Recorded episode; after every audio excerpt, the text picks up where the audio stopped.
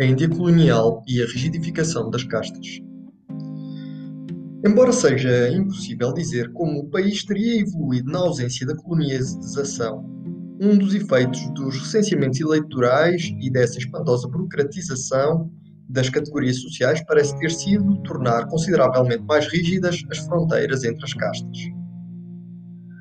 A colonização britânica não se limitou a interromper o desenvolvimento autóctone de uma sociedade trifuncional antiga.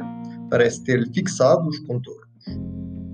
É espantoso verificar que as proporções da população classificada como pertencendo às castas mais altas ficaram praticamente inalteradas, não só entre 1871 e 1931, mas também até 2014, apesar do crescimento considerável da população.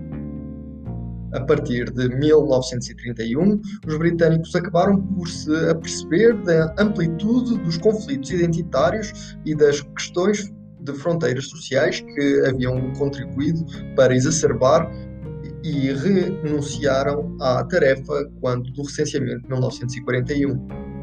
quando, quanto aos governos da Índia independente, o seu objetivo era pôr termo às discriminações baseadas nas castas e deixaram de fazer perguntas sobre a identidade de castas, exceto para as mais baixas. Entre 1962 e 2014. São muito diferentes e trata-se de recenseamentos que envolvem toda a população, no primeiro caso, sob a autoridade de agentes recenseadores, e no segundo, de inquéritos baseados em princípio na autodeclaração e abrangendo algumas dezenas de milhares de pessoas. Todavia, é interessante verificar que as diferentes proporções quase não se alteram. Brahmanes entre 6 a 7%, eh, os Castria entre 4 a 5%, se considerarmos o total das castas altas, verificamos que representaram entre 12% e 14% da população hindu ao longo do período de 1871 a 2014. A fim de compreendermos bem o que está em jogo, por, de, por detrás destas questões é necessário precisar que as consequências destas classificações sofreram uma transformação radical ao longo do século XX no final do século XIX, existia uma aposta forte em ser-se reconhecido como membro de uma casta elevada, por razões de prestígio simbólico, mas também para obter acesso a determinados templos, escolas, fontes, cisternas e outros locais públicos. No período entre as duas guerras, as autoridades britânicas, sob a pressão dos movimentos independentistas, começaram a abolir as regras discriminatórias que atingiam as castas baixas. Só com o aparecimento da Índia independente, em 1947, é que as discriminações antigas serão definitivamente abolidas e será aplicada uma política sistemática de discriminação positiva. Ambedkar, o primeiro intocável a licenciar-se em Direito e Economia pela Universidade de e London School of Economics, e futuro redator da Constituição Indiana de 1950, enfrentou as maiores dificuldades para exercer a profissão de advogado na Índia dos anos 20 e queimou publicamente Manusmriti em 1927, eh, convidou os Dalits a converter-se ao budismo e opunha-se com vigor a Gandhi, que, pelo contrário, considerava muito desrespeitoso queimar o Manus, Manusmriti. Gandhi defendia os Brahmanes e o ideal de solidariedade funcional dos Varnas e exortava os Arijan, filhos de Deus, como uh, chamava os intocáveis, a tomarem o seu lugar no seio do hinduísmo. Por outro lado, cada um deles sentia ao longo dos anos de 1920-1930 que o sistema colonial talvez não fosse eterno e estavam em curso negociações com os britânicos para alargar o direito de voto e dar mais poder a assembleias indianas eleitas. As autoridades coloniais tinham começado a instituir eleitorados censitários separados para os hindus e os muçulmanos antes da Primeira Guerra Mundial. No final dos anos 20, Ambedkar também defendia a ideia de eleitorados separados, mas a única forma de os antigos intocáveis poderem expressar-se, ser representados e defender-se. Gandhi opôs-se vigorosamente e iniciou uma greve de fome. Os dois líderes independentistas chegaram por fim a um compromisso com o Pacto de Puna em 1932. Quando do recenseamento de 1931 foram estimados que os outcasts, tribes e outras depressed classes reuniam uns uh, 50 milhões de pessoas, ou seja, perto de 21% das 239 milhões de hindus. No final de 1920, o movimento independentista tinha lançado uh, diversos, tinha sido lançado em diversas províncias operações de boicote ao recenseamento que recomendavam que não fossem referidos nem a Jati nem o Varna aos agentes recenseadores. Pouco a pouco, passou-se de um sistema onde os recenseamentos visavam identificar as elites e as castas altas, por vezes para lhes garantir, de uma forma explícita, direitos e privilégios no final do século XIX e início do século XX, para uma lógica que, pelo contrário, pretendia identificar as castas mais baixas com o objetivo de corrigir a discriminação passada. É interessante notar que os primeiros mecanismos que visavam limitar o domínio das castas privilegiadas nas universidades e nos cargos da função pública haviam sido experimentados logo em 1902 no interior do Principado Maratha de Kolhapur. O rei de Kolhapur sentira-se humilhado perante a sua própria corte quando os brahmanes locais lhe haviam proibido uma leitura ritual, ritual dos Vida alegando que as suas origens Shudra lhe não permitiam tal coisa. Furioso, fixaram uma cota de 50% para os, os não-brahmanes poderem ocupar cargos elevados dentro da sua administração. No contexto da Índia Meridional, onde as elites brahmanes não estavam longe, por vezes, de ser tratadas pelos outros grupos como intrusos vindos do norte, essas políticas de cotas assumiram uma feição anti-Brahman relativamente radical. Em comparação, o Partido do Congresso, que conta no seu, no seu seio inúmeros representantes progressistas de castas altas da Índia Setentrional, defenderá sempre posições mais moderadas em relação às reservas. Claro que é necessário ajudar as castas mais baixas a progredir, mas isso não deve retirar às castas mais elevadas toda e qualquer possibilidade de fazerem valer os seus talentos e permitirem que o resto da sociedade beneficie deles. Esses conflitos iriam atingir as suas máximas amplitudes nas décadas seguintes.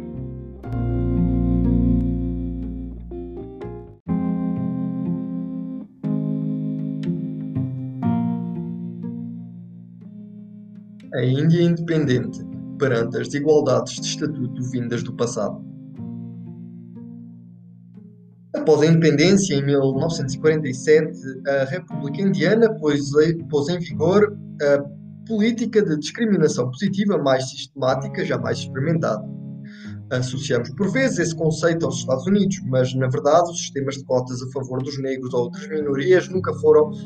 alvo lá de uma política pública assumida. A Constituição Indiana de 1950 prevê explicitamente um quadro legal que visa corrigir as discriminações vindas do passado com os, com os meios, em princípio, pacíficos do Estado de Direito. A Constituição começa por abolir todos os privilégios de castas e suprimir qualquer referência à religião. É interessante também notar que no início dos anos 70, a maior parte dos Estados já tinham posto em vigor mecanismos de discriminação positiva que iam além dos mecanismos federais. No total, eh, em meados dos anos de 2010, verificava-se que a partir de 70% da população indiana beneficia de discriminação positiva. Quando do recenseamento de 2011, pela primeira vez desde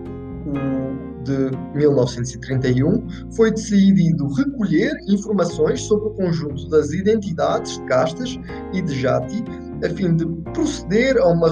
reavaliação geral das características socioeconómicas dos diferentes grupos, simultaneamente em termos de nível de educação, categoria de emprego e de habitação. e da dimensão das terras detidas.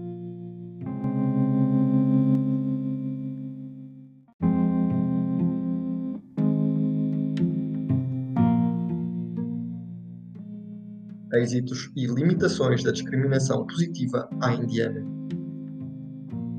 As políticas de discriminação positiva implementadas na Índia permitiram reduzir as desigualdades sociais ligadas às categorias de estatuto antigas ou, pelo contrário, contribuíram para as endurecer.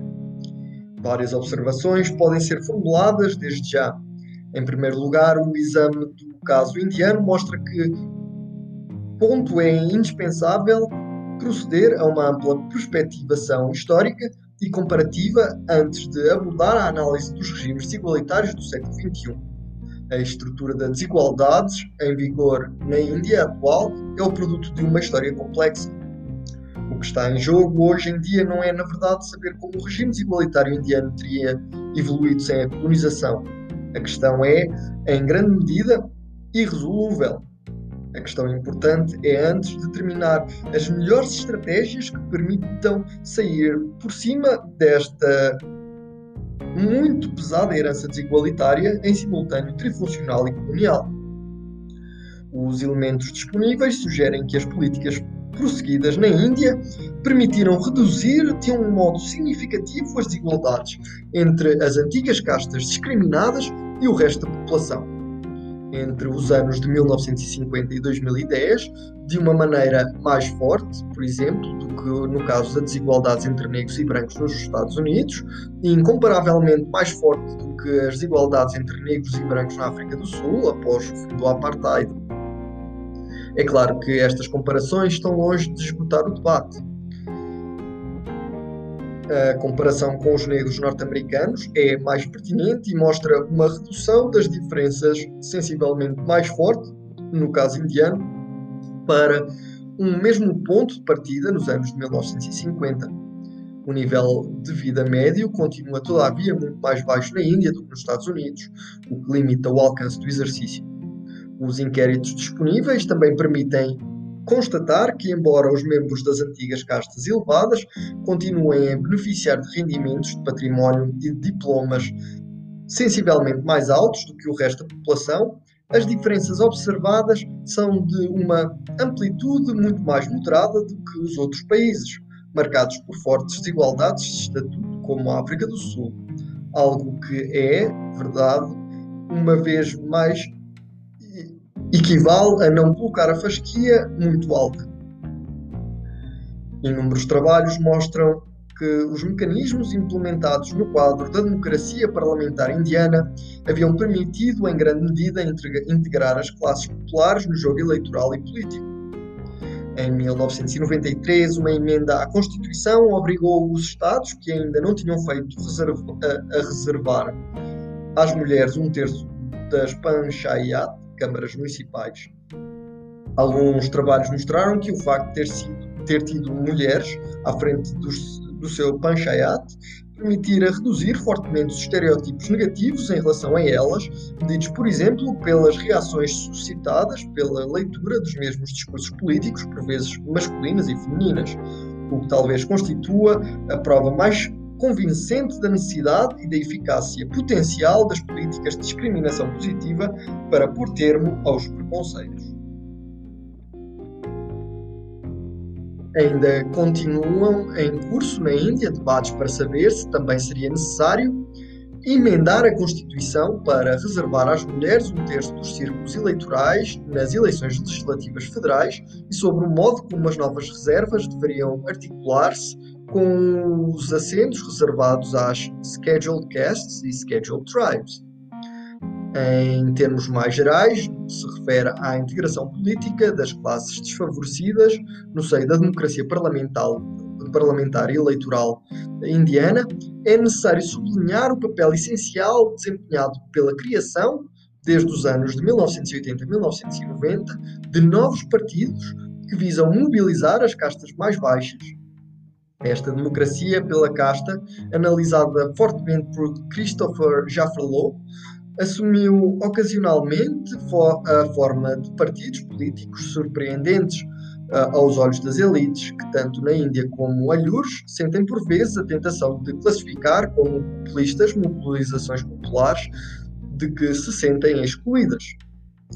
Dito isto, seria totalmente inadequado idealizar a utilização que foi feita do sistema de reservas como vetor privilegiado da redução das desigualdades na Índia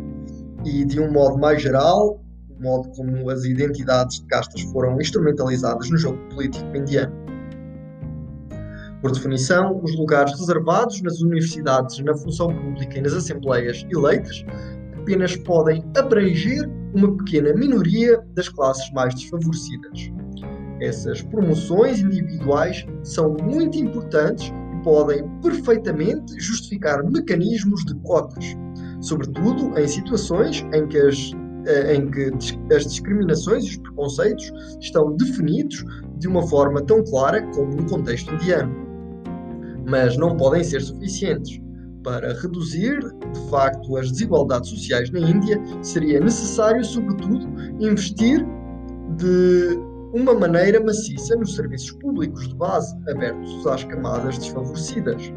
transpondo as antigas fronteiras de estatuto e confessionais, principalmente em matéria de educação, de saúde pública e de infraestruturas sanitárias e de transporte. Ora, os recursos investidos foram limitados, Assim, em meados dos anos de 2010, os orçamentos públicos totais atribuídos à saúde eram pouco superiores a 1% do rendimento nacional da Índia. Para Jan Rez e Amartya Sen, o facto de as classes indianas mais abastadas se terem recusado a pagar os impostos exigidos para financiar as despesas sociais necessárias é, em parte, consequência de uma cultura política hindu particularmente elitista e desigualitária. Daí resulta que a Índia, apesar dos êxitos inegáveis do seu modelo de democracia parlamentar, de Estado de Direito e de inclusão política e jurídica das classes populares, tenha perdido muito terreno no plano de desenvolvimento económico. Se examinarmos a evolução dos indicadores sanitários e educativos disponíveis desde os anos de 1970 a 1980, verificamos que a comparação é desvantajosa para a Índia, não só em relação à China e outros países comunistas, como o Vietnã, mas também em relação a países menos elitistas do que a Índia, como o Bangladesh. No caso da Índia, é particularmente chocante verificar que o déficit gritante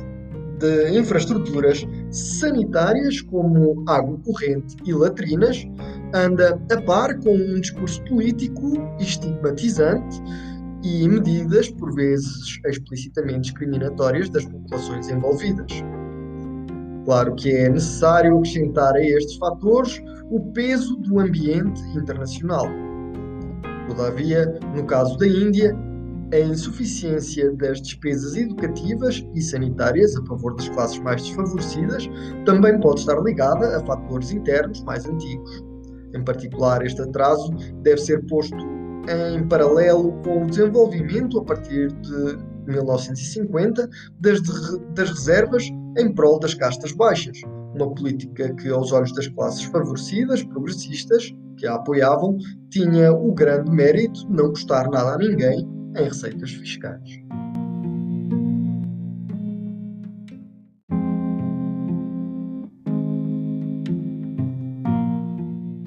Desigualdades proprietaristas, desigualdades de estatuto. A outra política estrutural, para além da educação e da saúde, que teriam permitido uma forte redução das desigualdades entre as classes sociais indianas, é, como é natural, a redistribuição da propriedade e, em particular, das terras agrícolas. Infelizmente, não foi lançada nem sequer apoiada qualquer reforma agrária a nível federal. De um modo geral, a Constituição de 1950 eh, e também os principais atores políticos da Índia independente tinham uma abordagem bastante conservadora das questões de propriedade. Esta atitude era explicada em parte pela sua desconfiança em relação aos marxistas, que no contexto indiano tinham tendência para remeter tudo para as questões de propriedade dos meios de produção, ao ponto de negligenciarem as discriminações sofridas pelos operários dalites por parte dos não dalites nas empresas têxteis de Mumbai e de fingirem acreditar que esses problemas se resolveriam por si sós. mal a propriedade privada deixasse de existir. Para além do caso de Ambedkar, é interessante notar que ocorreram múltiplos debates na Índia nos anos de 1950 e 1970 sobre a oportunidade de reformas agrárias ambiciosas, bem como sobre a possibilidade de basear as cotas em características familiares objetivas e não na casta. Este, esses, esses debates chocaram com dois contra-argumentos principais. Por um lado, muitos insistiram no facto de que as políticas que a, a casta era categoria pertinente para reduzir as desigualdades e organizar as políticas eh, públicas na Índia. Por outro, havia o medo de não saberem onde deter a reforma agrária e, de um modo mais geral, não havia a certeza de que se chegasse a um acordo quanto à melhor forma de combinar o rendimento, o património e os outros parâmetros pertinentes para regular o sistema de cotas e, subsequentemente, para estruturar a redistribuição. Todos estes debates indianos são essenciais por diversas razões. Antes de mais, já encontramos em diversas ocasiões este medo da caixa de Pandora, da redistribuição da propriedade e dos rendimentos, que seria melhor nunca ser aberta, por temer que eh, temer não saber como a voltar a fechar. O argumento foi utilizado em todas as latitudes e em todas as épocas para justificar a manutenção em vigor dos direitos de propriedade estabelecidos no passado. Cruzámos-nos com ele na Revolução Francesa, entre os lordes britânicos, e quando da, das abolições da escravatura e os debates em torno uh, da necessária compensação dos proprietários. Não é de espantar que o encontremos na Índia, num contexto onde se juntam as desigualdades de estatuto e proprietaristas. O problema é que este argumento pandórico não soluciona em nada os sentimentos de injustiça e o risco de violência. Em particular, partes importantes do território indiano são abaladas de uma forma quase contínua desde os anos de 1960 por levantamentos nasalistas e maoístas que, que opõem em grande medida camponeses sem terras provenientes das antigas populações intocáveis e aborígenes e a proprietários rurais provenientes de castas mais elevadas. Estes conflitos desenrolam-se no quadro de sistemas fundiários e de relações de proprietários que, por vezes, não mudaram muito desde o feudalismo hindu e a sua consolidação pelo colonizador britânico e que ainda hoje alimentam a espiral identitária e as violências intercastas. Uma reforma agrária ambiciosa, acompanhada por uma fiscalidade mais redistributiva que financiasse melhores serviços educativos e sanitários, teria permitido puxar para cima as classes desfavorecidas e reduzir as desigualdades indianas. Algumas pesquisas mostraram também que as experiências limitadas de reforma agrária levadas a cabo em alguns estados, nomeadamente em Bengala, um, ocidental, na sequência da vitória eleitoral dos comunistas em 1977, haviam conduzido às melhorias, a melhorias significativas de produtividade. Pelo contrário, as regiões indianas caracterizadas pelos sistemas fundiários mais desigualitários e a propriedade rural mais concentrada são aquelas que conheceram o desenvolvimento económico e social menos rápido.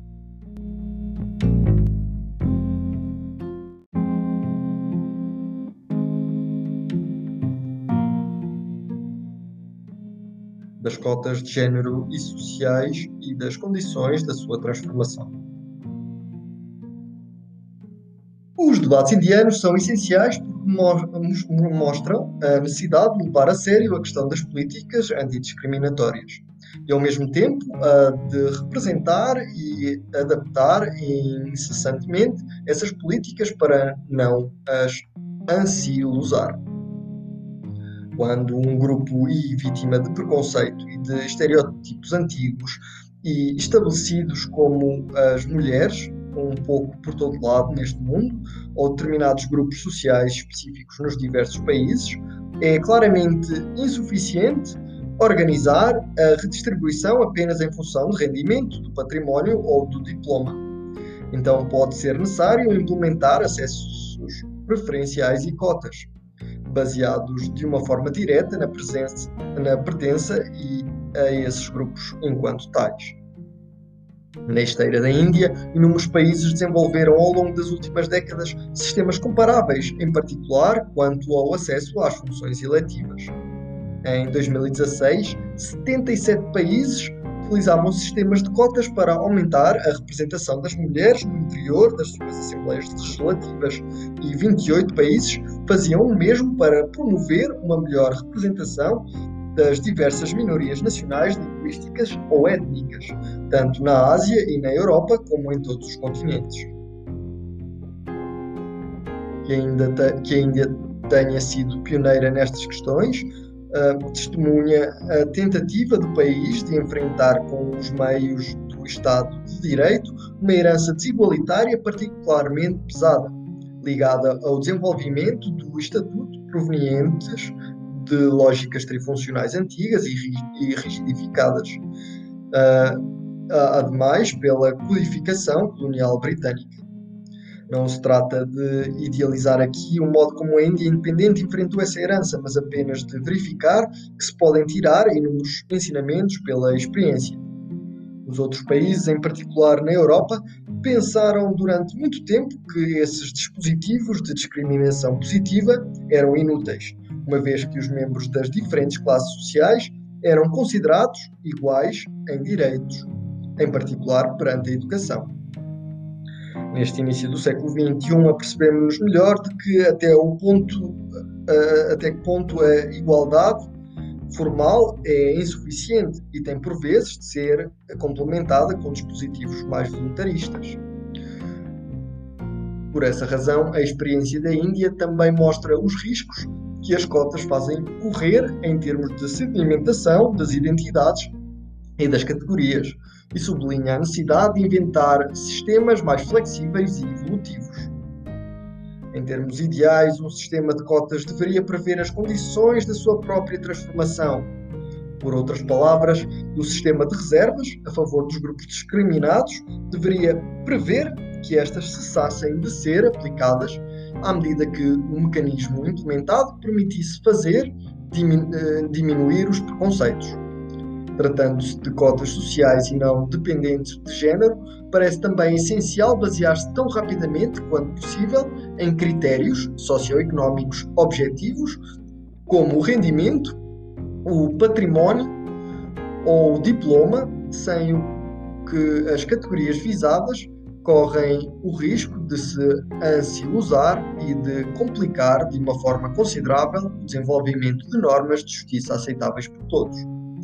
É possível que o sistema de cotas indianas esteja no meio de uma grande transformação e que lhe permita passar de uma forma gradual de uma lógica que se baseia nas antigas categorias de estatuto para um sistema apoiado nos rendimentos e nos ativos detidos, bem como noutros critérios socioeconómicos uh, objetiváveis e aplicáveis a outros grupos. Todavia, a transição parece muito lenta e, para poder aplicar-se de uma maneira justa, exigiria o desenvolvimento de um melhor sistema de registro dos rendimentos e das propriedades, em ligação com a transformação do sistema fiscal, a que voltaremos mais adiante neste livro. De qualquer modo, só determinando de uma forma plena a medida dos êxitos e dos limites da experiência indiana será possível ir mais longe na ultrapassagem das antigas desigualdades sociais e de estatuto tanto na Índia como no resto do mundo.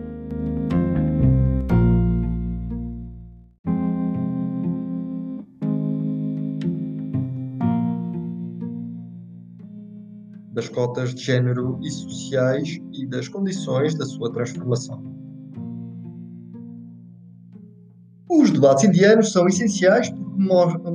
mostram a necessidade de levar a sério a questão das políticas antidiscriminatórias e, ao mesmo tempo, de representar e adaptar incessantemente essas políticas para não as ansiolosar quando um grupo e vítima de preconceito e de estereótipos antigos e estabelecidos como as mulheres, um pouco por todo lado neste mundo, ou determinados grupos sociais específicos nos diversos países, é claramente insuficiente organizar a redistribuição apenas em função do rendimento, do património ou do diploma. Então, pode ser necessário implementar acessos preferenciais e cotas, baseados de uma forma direta na, presença, na pertença e a esses grupos enquanto tais. Na esteira da Índia, inúmeros países desenvolveram ao longo das últimas décadas sistemas comparáveis, em particular quanto ao acesso às funções eletivas. Em 2016, 77 países utilizavam sistemas de cotas para aumentar a representação das mulheres no interior das suas assembleias legislativas e 28 países faziam o mesmo para promover uma melhor representação das diversas minorias nacionais, linguísticas ou étnicas, tanto na Ásia e na Europa como em todos os continentes. Que ainda, que ainda tenha sido pioneira nestas questões, testemunha a tentativa do país de enfrentar com os meios do Estado de Direito uma herança desigualitária particularmente pesada, ligada ao desenvolvimento do Estatuto provenientes de lógicas trifuncionais antigas e rigidificadas. Uh, ademais, pela codificação colonial britânica. Não se trata de idealizar aqui o modo como a Índia independente enfrentou essa herança, mas apenas de verificar que se podem tirar inúmeros ensinamentos pela experiência. Os outros países, em particular na Europa, pensaram durante muito tempo que esses dispositivos de discriminação positiva eram inúteis, uma vez que os membros das diferentes classes sociais eram considerados iguais em direitos, em particular perante a educação neste início do século XXI, apercebemos-nos melhor de que até o ponto, até que ponto a igualdade formal é insuficiente e tem por vezes de ser complementada com dispositivos mais voluntaristas. Por essa razão, a experiência da Índia também mostra os riscos que as cotas fazem correr em termos de sedimentação das identidades e das categorias, e sublinha a necessidade de inventar sistemas mais flexíveis e evolutivos. Em termos ideais, um sistema de cotas deveria prever as condições da sua própria transformação.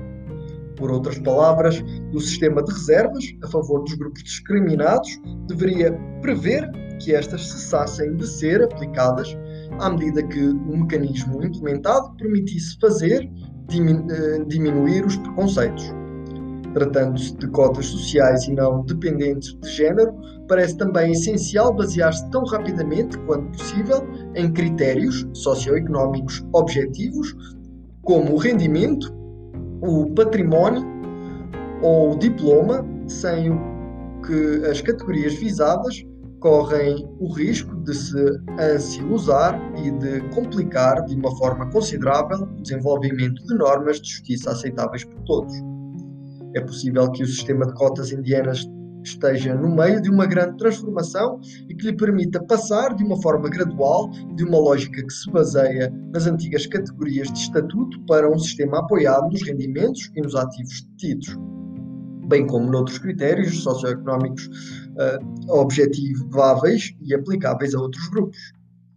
Todavia, a transição parece muito lenta e, para poder aplicar-se de uma maneira justa, exigiria o desenvolvimento de um melhor sistema de registro dos rendimentos e das propriedades, em ligação com a transformação do sistema fiscal a que voltaremos mais adiante neste livro. De qualquer modo, só determinando de uma forma plena a medida dos êxitos e dos limites da experiência indiana será possível ir mais longe na ultrapassagem das antigas desigualdades sociais e de estatuto tanto na Índia como no resto do mundo.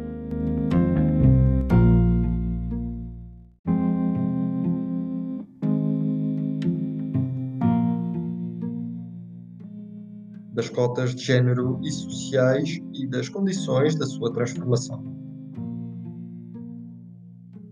Os debates indianos são essenciais mostram a necessidade de levar a sério a questão das políticas antidiscriminatórias e, ao mesmo tempo, de representar e adaptar incessantemente essas políticas para não as ansilosar. Quando um grupo e vítima de preconceito e de estereótipos antigos e estabelecidos como as mulheres um pouco por todo lado neste mundo, ou determinados grupos sociais específicos nos diversos países, é claramente insuficiente organizar a redistribuição apenas em função de rendimento, do património ou do diploma. Então, pode ser necessário implementar acessos preferenciais e cotas, baseados de uma forma direta na, presença, na pertença e a esses grupos enquanto tais. Na esteira da Índia, inúmeros países desenvolveram ao longo das últimas décadas sistemas comparáveis, em particular quanto ao acesso às funções eletivas. Em 2016, 77 países utilizavam sistemas de cotas para aumentar a representação das mulheres no interior das suas assembleias legislativas e 28 países faziam o mesmo para promover uma melhor representação das diversas minorias nacionais, linguísticas ou étnicas, tanto na Ásia e na Europa como em todos os continentes. Que ainda, que ainda tenha sido pioneira nestas questões, uh, testemunha a tentativa do país de enfrentar com os meios do Estado de Direito uma herança desigualitária particularmente pesada, ligada ao desenvolvimento do Estatuto provenientes de lógicas trifuncionais antigas e rigidificadas, uh, ademais pela codificação colonial britânica. Não se trata de idealizar aqui o modo como a Índia independente enfrentou essa herança, mas apenas de verificar que se podem tirar inúmeros ensinamentos pela experiência. Os outros países, em particular na Europa, pensaram durante muito tempo que esses dispositivos de discriminação positiva eram inúteis, uma vez que os membros das diferentes classes sociais eram considerados iguais em direitos, em particular perante a educação. Neste início do século XXI, apercebemos-nos melhor de que até o ponto até que ponto a igualdade formal é insuficiente e tem por vezes de ser complementada com dispositivos mais voluntaristas. Por essa razão, a experiência da Índia também mostra os riscos que as cotas fazem correr em termos de sedimentação das identidades e das categorias, e sublinha a necessidade de inventar sistemas mais flexíveis e evolutivos. Em termos ideais, um sistema de cotas deveria prever as condições da sua própria transformação.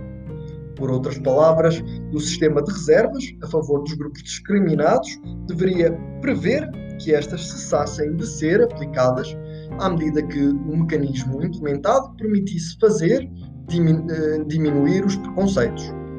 Tratando-se de cotas sociais e não dependentes de género, parece também essencial basear-se tão rapidamente quanto possível em critérios socioeconómicos objetivos, como o rendimento, o património ou o diploma, sem o que as categorias visadas correm o risco de se ansiosar e de complicar de uma forma considerável o desenvolvimento de normas de justiça aceitáveis por todos. É possível que o sistema de cotas indianas esteja no meio de uma grande transformação e que lhe permita passar de uma forma gradual de uma lógica que se baseia nas antigas categorias de estatuto para um sistema apoiado nos rendimentos e nos ativos detidos bem como noutros critérios socioeconómicos uh, objetiváveis e aplicáveis a outros grupos. Todavia, a transição parece muito lenta e, para poder aplicar-se de uma maneira justa, exigiria o desenvolvimento de um melhor sistema de registro dos rendimentos e das propriedades, em ligação com a transformação do sistema fiscal, a que voltaremos mais adiante neste livro. Qualquer modo, só determinando de uma forma plena a medida dos êxitos e dos limites da experiência indiana será possível ir mais longe na ultrapassagem das antigas desigualdades sociais e de estatuto tanto na Índia como no resto do mundo.